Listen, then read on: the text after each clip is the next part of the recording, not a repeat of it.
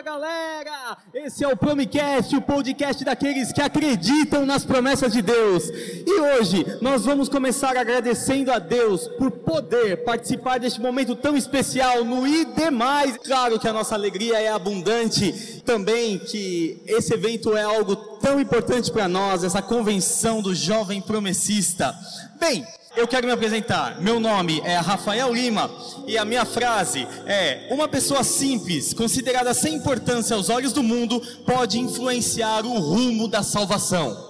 Fala galera, meu nome é Enos Oliveira e eu gostaria de deixar uma frase do físico Edward Lawrence que diz que o bater das asas de uma borboleta no extremo do globo terrestre pode provocar uma tormenta no outro espaço de tempo em semanas.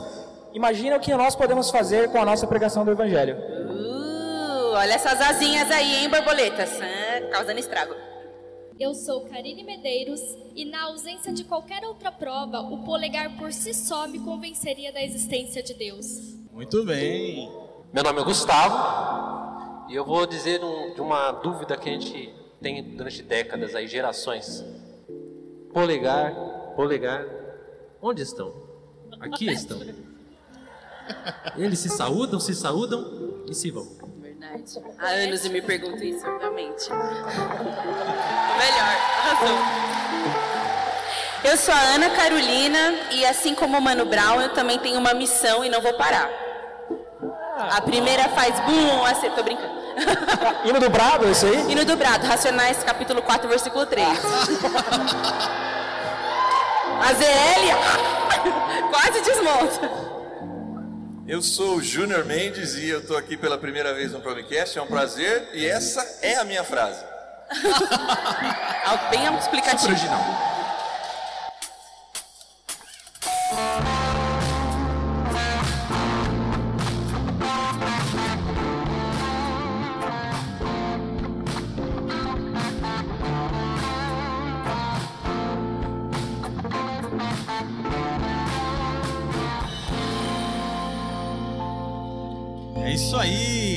Nosso assunto de hoje não poderia deixar de ser missão local, impacto global. Muito bem.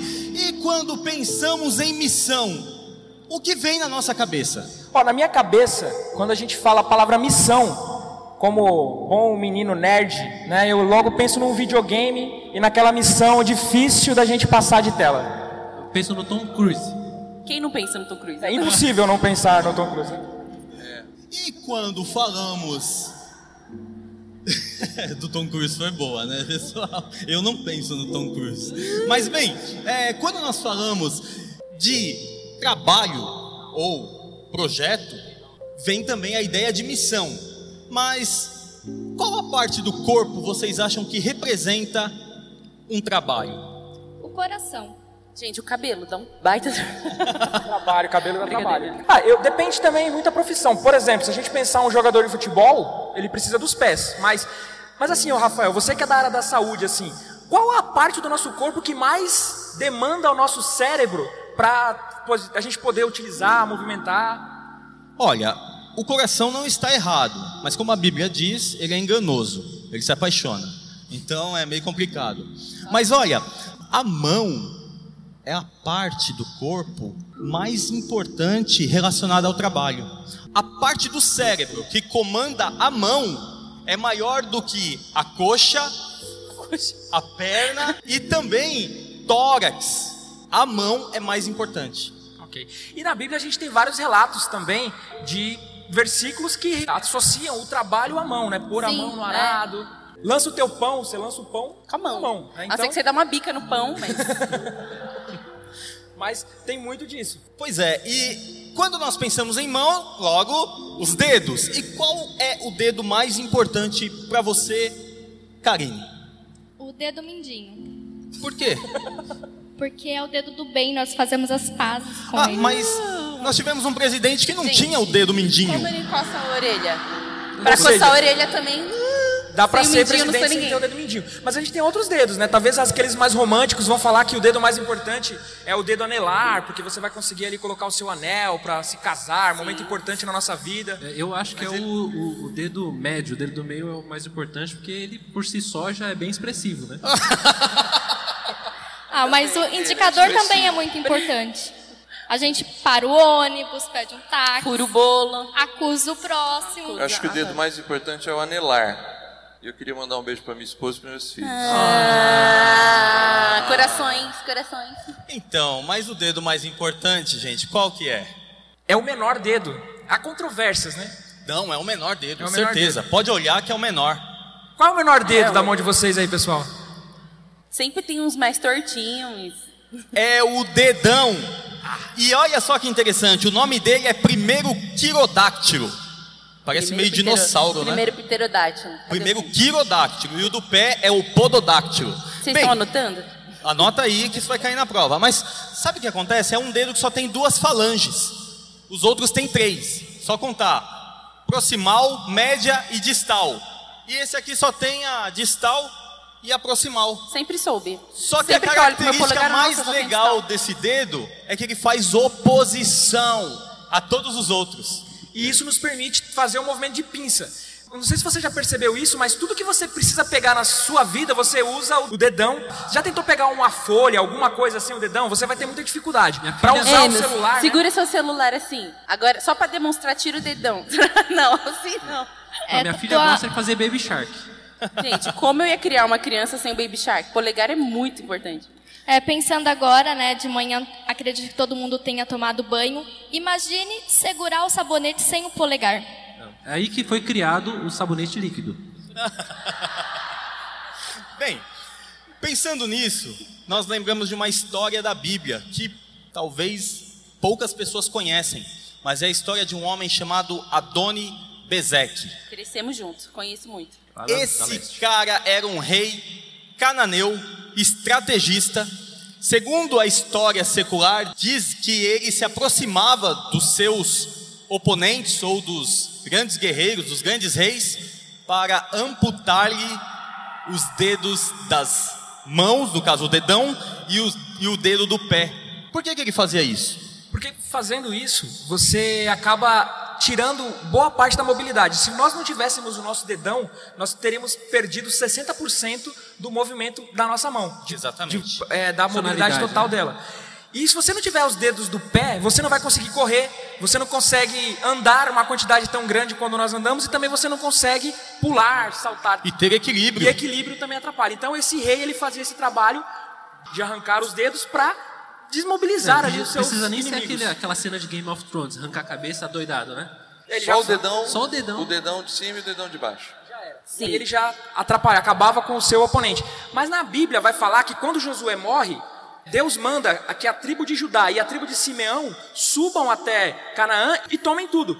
Nessa tomada, o rei Adonibezeque ele foge, mas eles conseguem pegar ele e eles arrancam também os dedos dele. Então, e na Bíblia lá vai ter um relato que Adonibezeque diz que como ele fez com 70 reis, Deus também fez com ele. Mas por que a gente está falando tudo isso, Rafa? Para a gente avançar aqui. Não sei. Deram o microfone na nossa mão e falou: enrola eles até a Rebeca ficar pronta e a gente tá que aqui improvisando. Polegares opositores seguramos os microfones. A ideia, pessoal, é que assim, hoje a gente percebe uma síndrome de Adoni Bezek. O que, que é? Às vezes, nós que somos jovens temos pensamento que as coisas virão para nós como coisas muito grandes. O inimigo vai vir para cima de nós e vai arrancar nossa cabeça, vai arrancar o nosso braço para tirar o nosso foco do trabalho. Mas às vezes ele, como esse rei, ele corta apenas um dedo. É, e esse dedo tira toda a nossa É só a gente mobilidade. pensar que os reis daquela época, eles eram guerreiros também. E eles precisavam segurar a espada. Então, você tem o guerreiro lá, monstrão, e ele a- detona com a espada. Só que você arranca o dedão dele, o cara tá inteiro. Mas porque Virou ele não tem de um balde. dedo... Como o Gu disse, ele vira carregador de balde no máximo. Porque ele não tem mais... E isso tira a identidade. E é isso que o Ana estava falando, acontece com a gente também. Às vezes a gente está lá na igreja ou acredita numa vida com Deus inteiro. O inimigo não, não corta a nossa cabeça, mas às vezes corta uma, Uma coisa- sutileza que uma ele sutileza faz. e a gente perde a nossa. Tira para o trabalho. E isso nos faz lembrar também de uma história de uma mulher no Novo Testamento já, que era uma grande missionária. Mas essa mulher, páginas. ela tinha vergonha até pela situação que ela estava vivendo. Tinha um grande potencial para levar o evangelho, para pregar, para apresentar Jesus, mas ela, pela condição dela, essa é aquela mulher do poço. Né, Rafa? Isso. Você pode. Jesus estava na Judéia e precisava ir para a Galileia. No meio do caminho, Samaria, um lugar que eles gostavam de passar, todo mundo era amigos, né? Não, não era. Eles não eram amigos. Mas aí Jesus teve sede, foi até um poço, falou para os discípulos: Meu, tô cansado, vai lá na cidade, pega um Mac para todos nós aqui, eu vou ficar aqui esperando. Aí Jesus sentou lá e logo aparece por volta do meio-dia essa mulher carregando um cântaro, vamos por assim, né? Um cântaro e foi retirar água do poço. Vocês conhecem essa história? O que, que acontece? Jesus pede água para aquela mulher. E a mulher respondeu o quê? Como sendo tu judeu, pede de beber a mim, mulher samaritana e tal. Aí ele dá toda aquela, né? Enrolada, né? Não, ele fala- carteirada. carteirada.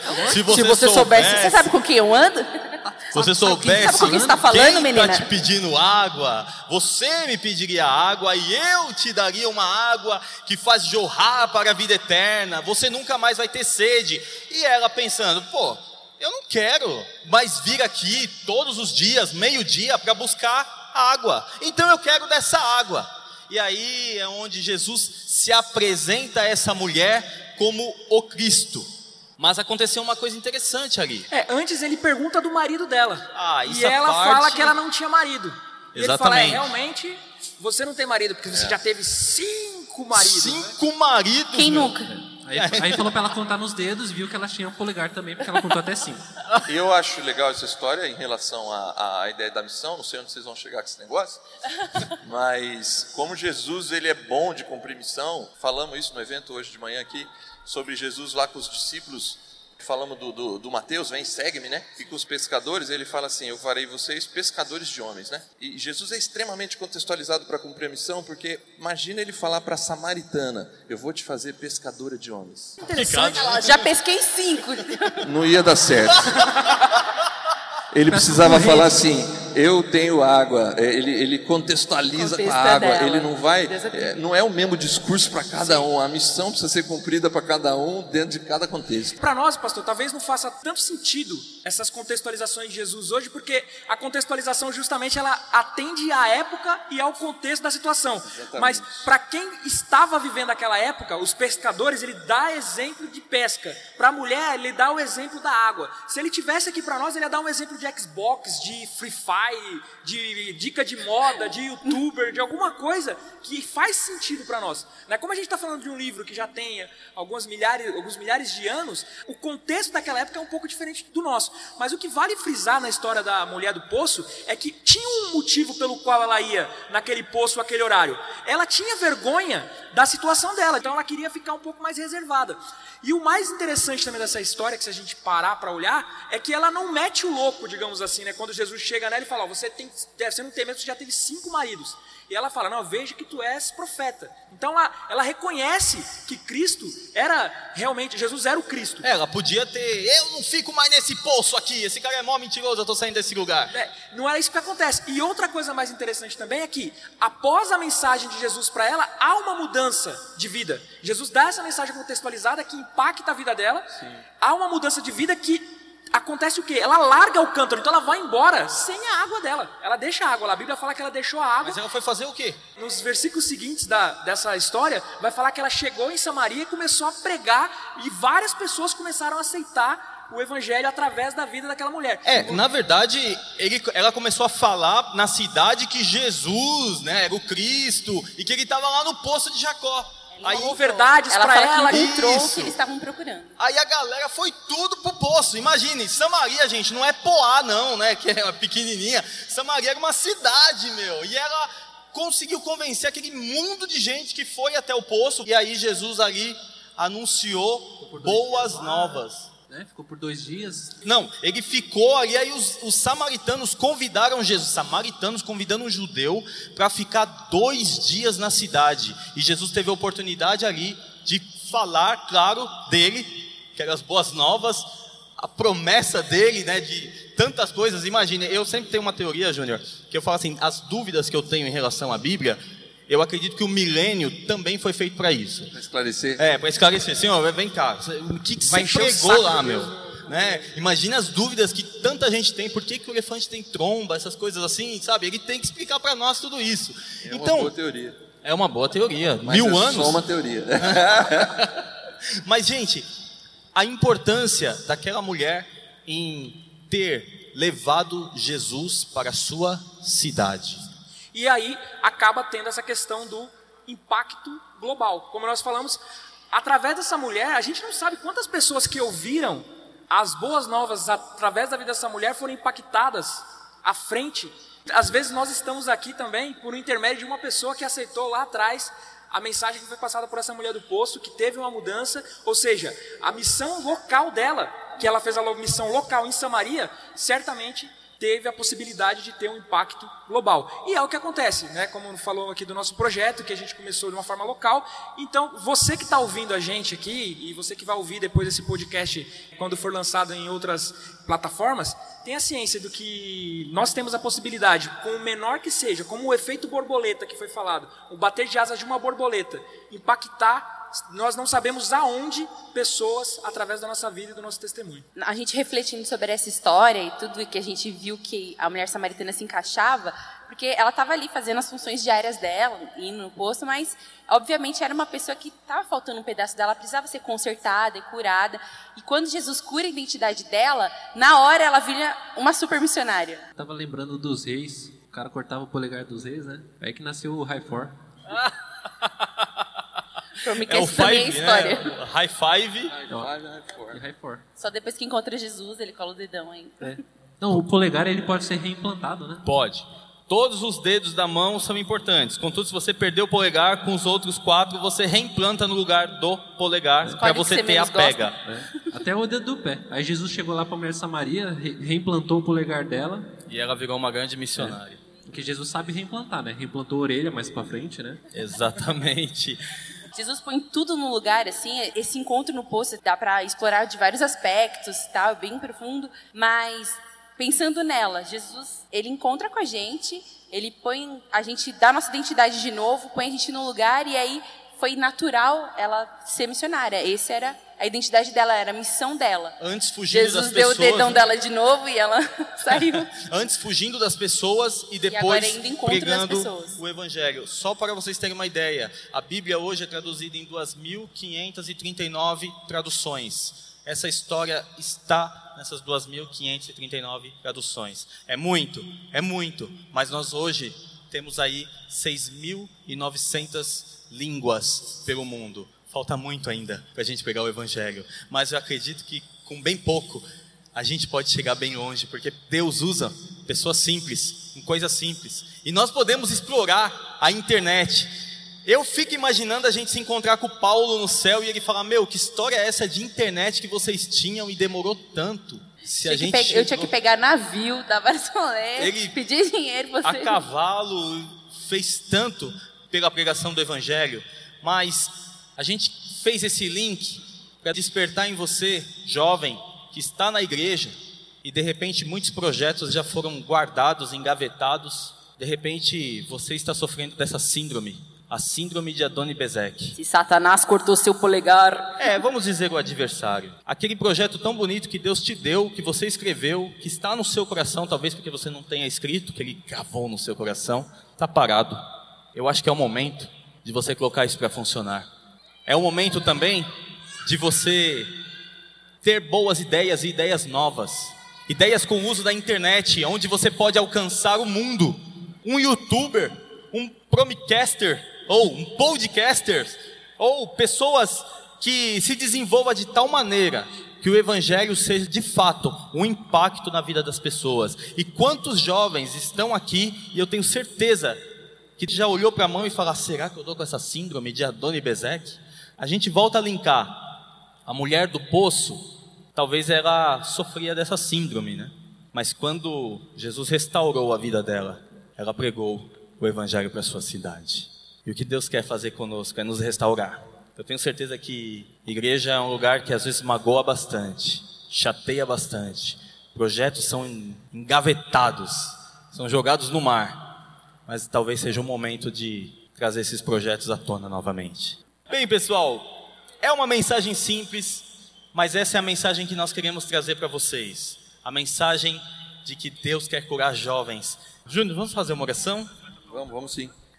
Senhor Jesus, obrigado desse tempo aqui, nesse promcast, nesse podcast, tudo que a gente conversou e muita gente que está ouvindo aqui, a gente agora ao vivo e depois nas plataformas, que por um acaso está vivendo ou se reconhecendo nessa síndrome, sem o polegar, sem a capacidade de agir com a mão, que esse polegar seja reimplantado, que a missão seja cumprida, que ideias sejam desengavetadas e a missão local impacte globalmente para a glória de Jesus. Amém. Valeu, pessoal! Fui! Fui, tchau!